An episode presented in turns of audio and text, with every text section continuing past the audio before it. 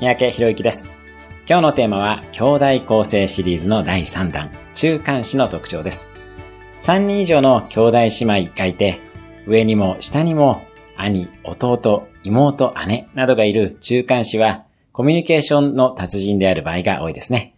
私の周りの中間子の方々もコミュニケーション能力がとても高い方が多いです。年上とも年下ともうまくやれます。